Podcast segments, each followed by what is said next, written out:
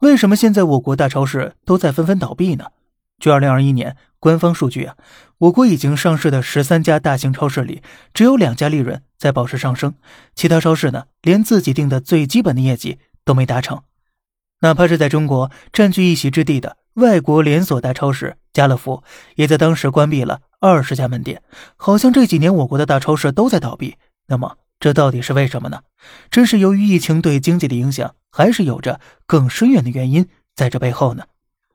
其实，超市这个概念最早是在美国纽约诞生的。彼时，美国正处于金融危机时代，迈克尔·库伦首创的低价策略，并采取一次性集中结账。想要将价格压得低呢，就必须大量进货，超市的雏形也就初步形成了。直到二十世纪九十年代，法国家乐福超市进驻我国。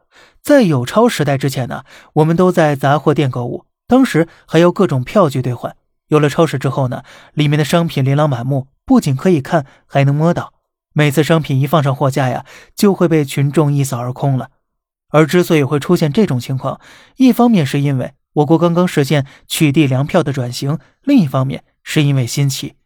之前在杂货店里买东西，哪见过这种场面呢？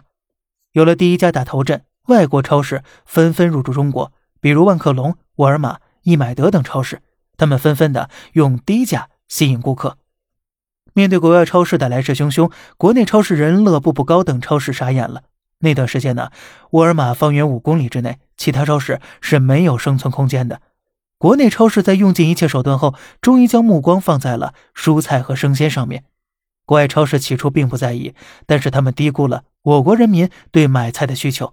而等他们反应过来时啊，本土超市早已扎稳脚跟了。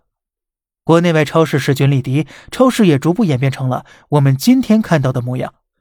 二零零三年，我国经济实现巨大飞跃，跃居全球第二大经济体，超市行业也是迎来了黄金时代。然而，他们发展起来之后呢，也就飘了。那么后来怎么样了呢？咱们下期接着聊。